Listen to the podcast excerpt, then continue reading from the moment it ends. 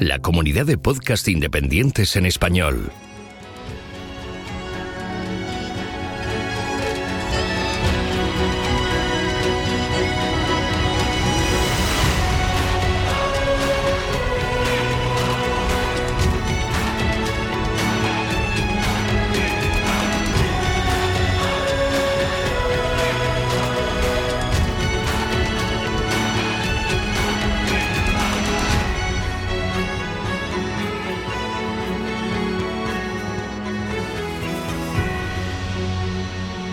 Bienvenido a GeoCastaway.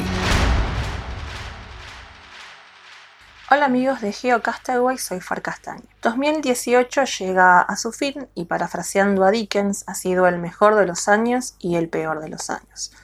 Lo mejor, sin duda, como siempre, viene del lado de la paleontología y de los sauropodomorfos en particular. Los descubrimientos más significantes han sido Ingentia prima, que literalmente eh, significa la primera gigante o la primera inmensa, que vivió en el periodo Triásico en lo que hoy es la provincia de San Juan, en Argentina.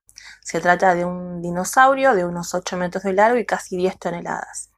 Recordemos que en el Triásico predominaban los dinosaurios pequeños y bípedos de no más de 7 u 8 kilogramos. Hasta el momento, los registros más antiguos de sauropodomorfos se habían encontrado en rocas pertenecientes al Jurásico.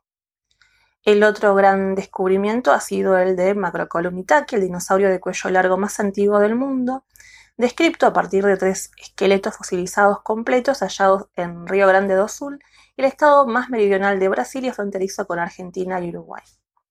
Un estudio revelado también, mediante el análisis molecular y microestructural de un ictiosaurio del Jurásico, datado en unos 180 millones de años y encontrado en Alemania, que estos animales probablemente eran de sangre caliente, tenían grasa aislante y usaban su coloración como un camuflaje de los depredadores.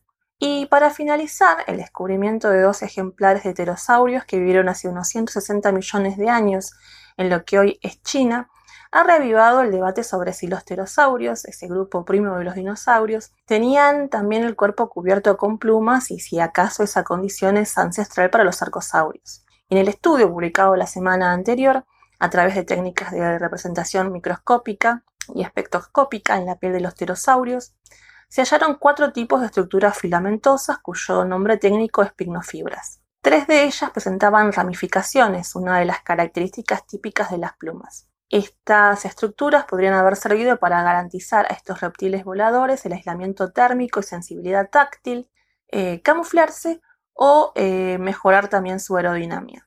Pueden leer un poco más sobre estos descubrimientos en mi blog, donde también están los enlaces correspondientes a cada uno de estos trabajos. Saludos, happy festivus y que la fuerza los acompañe.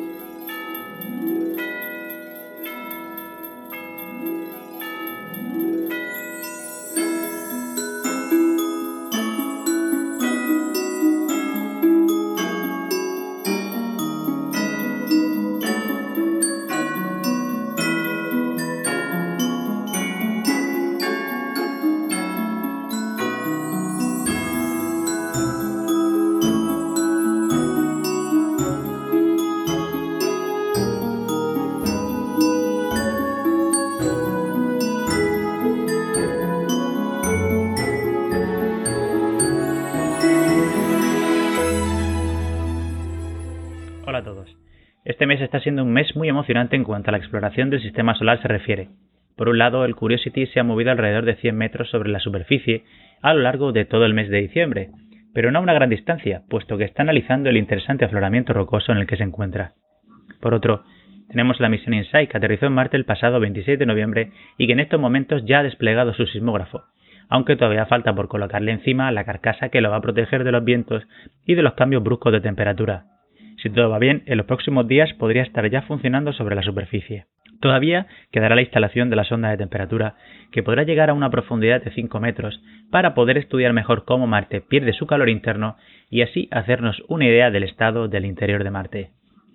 También seguimos sin noticia alguna del Opportunity, que sigue en silencio desde que empezó la tormenta de polvo global, pero con quien la NASA sigue los intentos de comunicarse a la espera de que sus paneles solares se limpien de polvo y puedan cargar sus baterías lo suficiente para ponerse de nuevo en funcionamiento.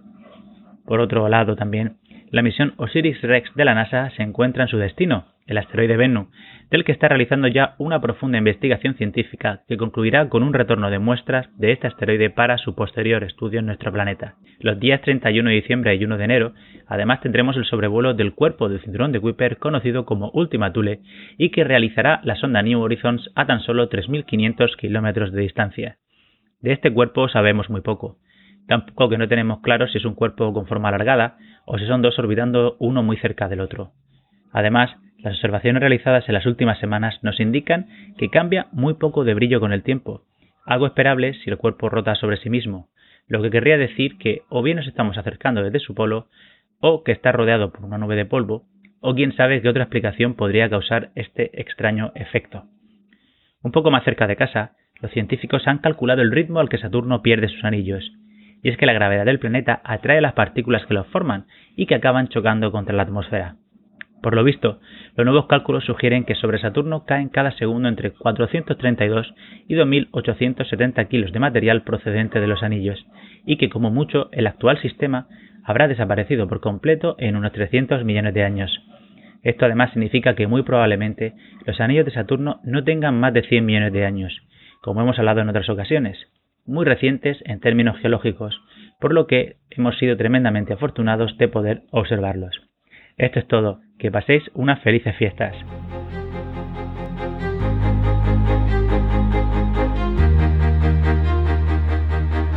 Envíanos tus comentarios, preguntas o sugerencias a geocastaway.gmail.com. Puedes escribirnos en nuestra web geocastaway.com. Búscanos en Facebook y en Twitter.